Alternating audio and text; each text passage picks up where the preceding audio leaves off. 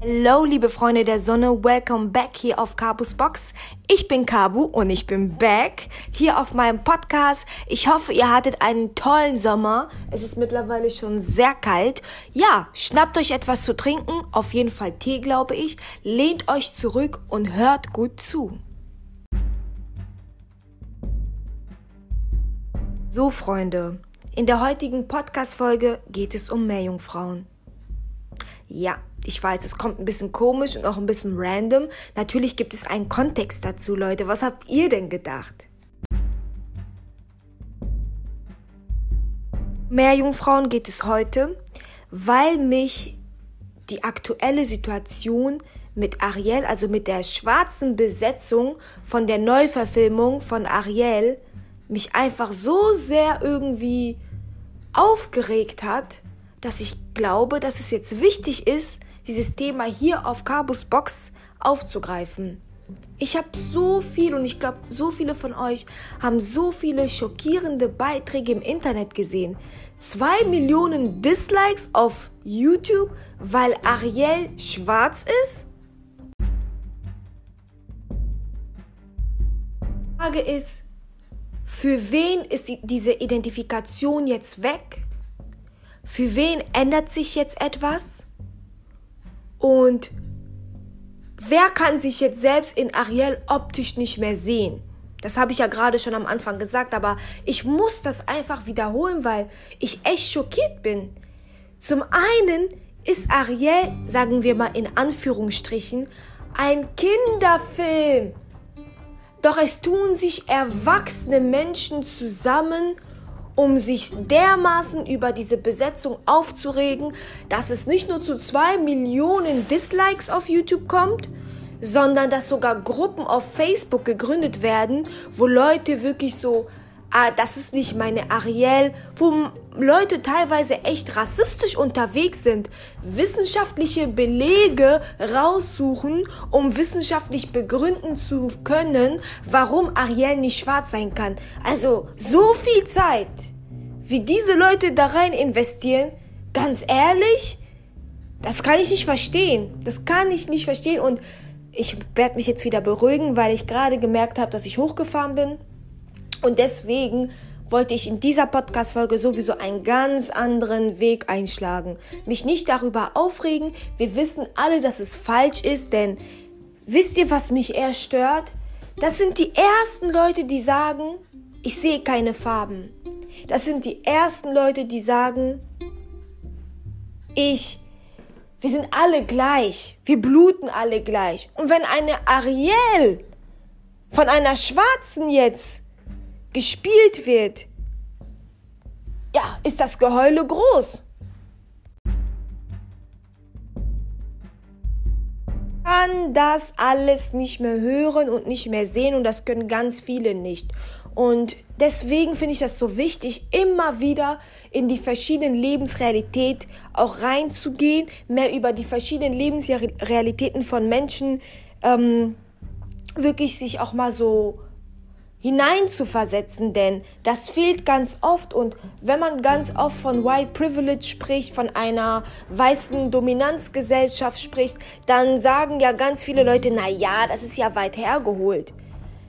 Diese Domina weiße Dominanzgesellschaft, das ist nicht irgendeine Elite, irgendeine Gruppe, die man nicht sieht, die man nicht kennt.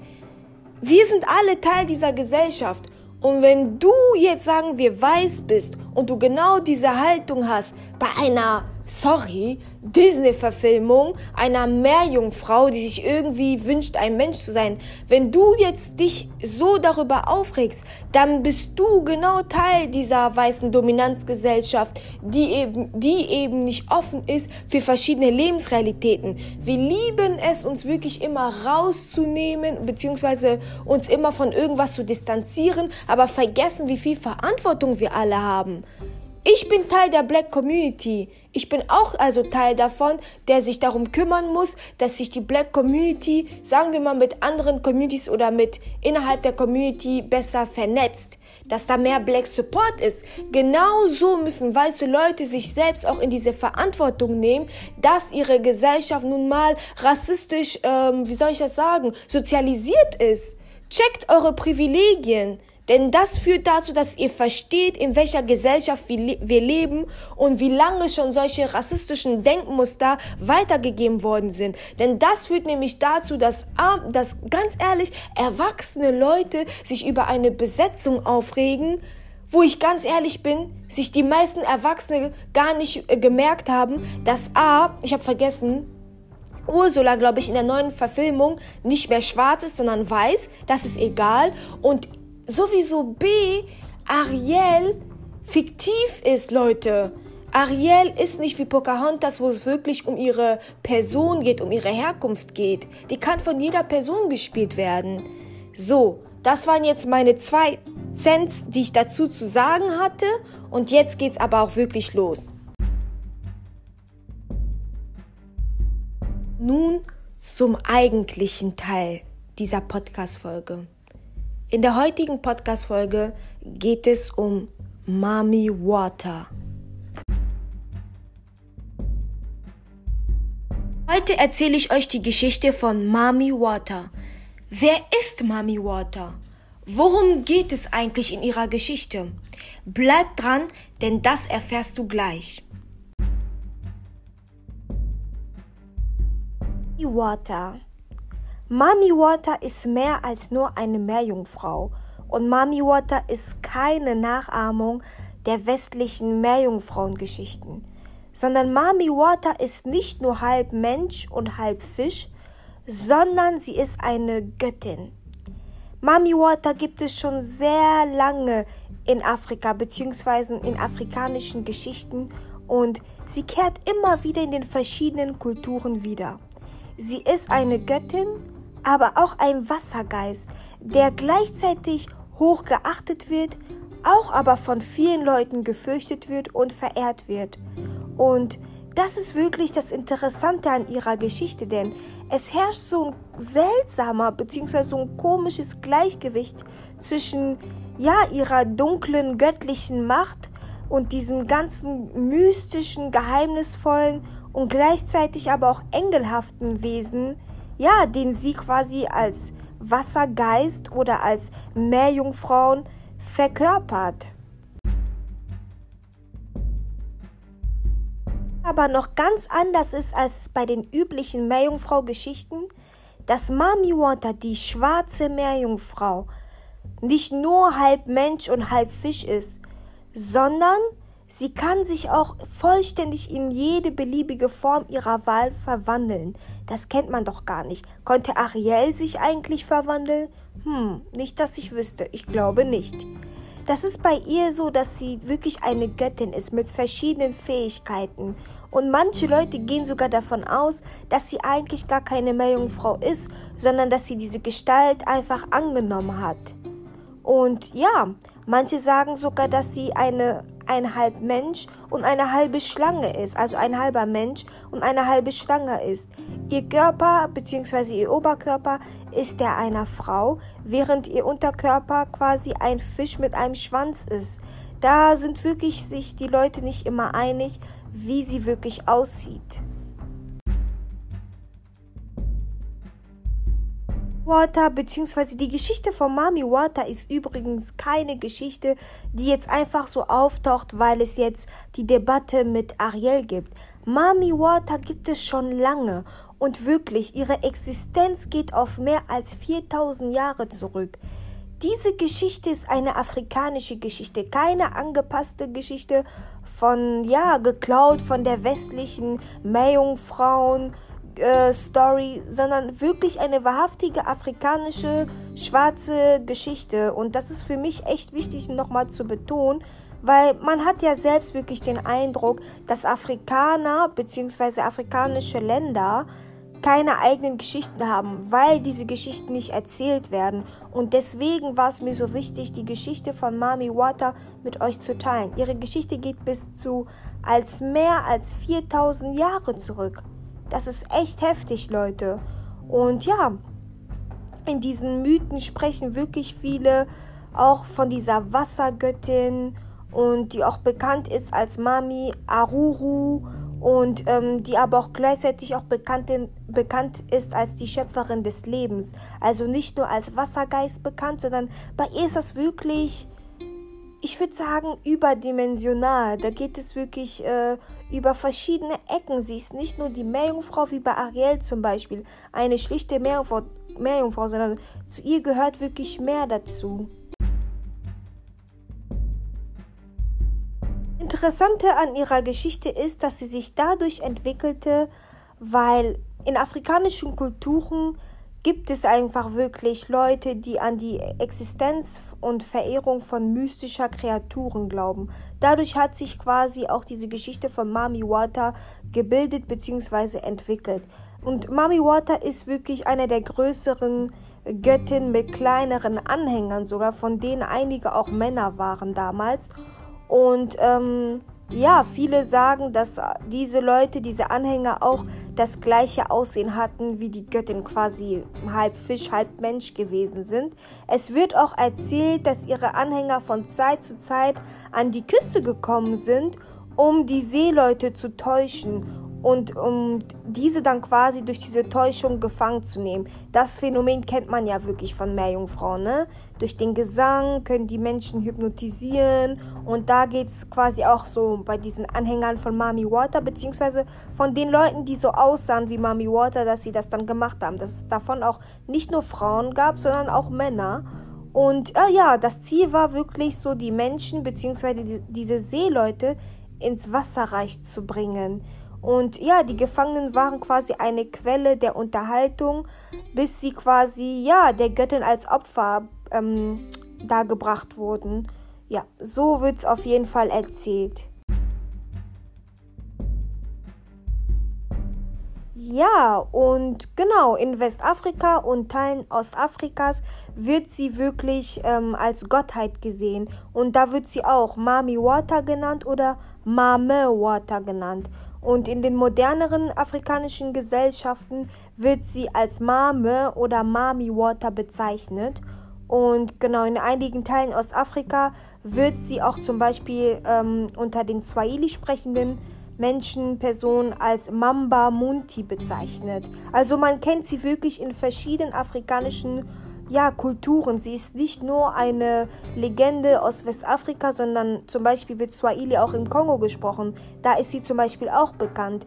Und ja, diese afrikanische Göttin hat es wirklich geschafft, in vielen anderen Gesellschaften der westlichen Welt ein Zuhause quasi zu finden. Auch in der Karibik zum Beispiel und, und in Teilen Südamerikas wird Mami Water hoch geachtet und auch gleichzeitig gefürchtet von vielen.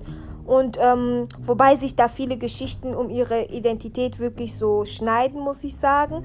Da wird man sich nicht einig, aber das ist ja immer so bei Mythen. Und bis heute verehren viele Kulturen diese Göttin und bilden wirklich, ja, hohe Priesterinnen aus, die als Bindeglied zwischen quasi dem Volk und, ihre, und dieser Göttin Mami Water wirklich so fungieren sollen. Sehr interessant finde ich das. Was ist eigentlich die Rolle von Mami Water? Das habe ich mich gefragt und das fragt ihr euch bestimmt auch. Die Rolle dieser quasi, sagen wir jetzt mal wirklich in gewisser Weise atemberaubende, schönen Göttin besteht eigentlich darin, ihre Anhänger geistige und materielle Heilung zu bringen und gleichzeitig ihre emotionale und geistige Gesundheit und Entfaltung zu schützen. Sie ist quasi auch die Beschützerin der Wasserflächen und noch heute denken wirklich viele traditionellen Menschen, also so Gruppierungen in Afrika zum Beispiel, an bestimmten Tagen daran, nicht an den Strand zu gehen und nicht zu angeln, um den Frieden im Haus der Wassergöttin wirklich sichern zu können. Und für viele dieser Frauen, die auch zu dieser zu diesen Anhängern von Mami Wata gehören, ist sie wirklich eine Spenderin der Fruchtbarkeit und wirklich, da sieht man das wieder eine Beschützerin. Also sie ist nicht nur etwas Schlechtes. Deswegen sagte ich ja schon am Anfang, sie wird geachtet, aber auch gefürchtet von einigen. In diesem Fall wird sie wirklich geachtet. Sie ist die Beschützerin von den Frauen und von den Kindern. Und ja, Mami Wata hat wirklich eine Schwäche für Frauen, wird gesagt zum Beispiel, ähm, die besonders missbraucht wurden. Das heißt, sie kümmert sich besonders um diese und beschützt sie. Und ja, sie bringt aber den Leuten, die sie quasi verehren, so sagt man das in deren Legenden, Wohlstand und Reichtum. Und ja, sie segnet die Kinder mit Schönheit, denn oft wird nämlich gesagt, dass ja, dass die Schönheit ein Zerstörer, wie sagt man das, zerstörerisches Werkzeug für Mädchen ist. Mami Water besitzt aber wirklich das Gute sowie auch das Böse, denn es heißt zum Beispiel, dass ganz viele Männer von ihr wirklich gefangen genommen wurden. Manchmal werden wirklich Männer leblos so zurückgelassen und ja, ihre Körper werden einfach nie gefunden. Das, äh, ja, diese Seite gibt es zum Beispiel auch von Mami Water. Wichtig, dass man wirklich da auch nochmal zeigt, dass es bis schon vorher schwarze Meerjungfrauen gegeben hat. Unsere weiß gewaschene Gesellschaft, ehrlich gesagt, führt wirklich dazu, dass selbst schwarze Menschen unwissend bleiben und dass alle unwissend bleiben, dass man dann gar nicht weiß, dass solche Geschichten schon sehr lange existieren, dass diese Geschichten keine Nachahmung westlicher Geschichten sind, sondern wahrhafte, echte, langjährige Geschichten sind aus dem afrikanischen und karibischen Kontinent sind, also aus karibischen Raum meine ich. Und ja, die Geschichte von Mami Water erscheint zum Beispiel in ganz vielen Kindergeschichten und also in afrikanischen Kindergeschichten oder wer, die Geschichte von Mami Water wird generell besonders mündlich weitererzählt. Das ist ja auch quasi das Blöde, sage ich jetzt mal, warum ganz viele glauben, dass es keine afrikanischen Geschichten gibt, weil es ganz oft mündlich überliefert wird. Sie ist wirklich eine mystische Figur, die je nach Charakter oft Glück oder Unglück bringt. Sie ist nichts, also bei, bei der ist nichts alles schwarz oder weiß, wie man das ganz oft aus, aus solchen Märchengeschichten kennt, sondern je nach, je nach Person hast du Glück mit ihr oder halt Unglück. Und ganz viele Menschen werden entweder gewarnt und andere werden also vor ihren Reizen, vor ihrer Schönheit gewarnt und andere glauben wiederum, dass wenn man diesen Reizen widerstehen kann, dass man quasi ein langes Leben führen kann und dass man generell diese Hindernisse des Lebens wirklich dann auch ertragen kann. Und ja, Mami Water ist quasi so in die westliche Gesellschaft durch diese Seefahrer eigentlich wirklich angekommen, weil die damals im 15. Jahrhundert einheimische Afrikaner bzw. Sklaven, ich würde sagen ganz ehrlich, einfach mitgenommen haben, geklaut haben, wie soll man das sagen, gekidnappt haben. Das ist ja nicht einfach nur so, dass die Afrikaner gesagt haben, wir kommen mal mit, wir verlassen unseren Kontinent. Auf jeden Fall waren diese Sklaven da und ja, quasi über diese Seereise haben diese westlichen Männer, sage ich jetzt mal, das waren ja überwiegend Seemänner, haben die halt wirklich von der Existenz von Mami Water erfahren. Und leider Gottes glauben sehr, sehr viele aus der westlichen Kultur heutzutage, dass ja, die Mami Water eigentlich eine Nachahmung oder eine Pidgin-Version, also quasi dieses, die westafrikanische Version, ähm, ja, der westlichen Meerjungfrau ist. So, das war's, meine lieben Freunde. Wie gesagt, immer selbst recherchieren. Bleibt auf jeden Fall dran, denn es wird bald wieder sonntags um 18 Uhr eine Podcast-Folge geben. Bis dann!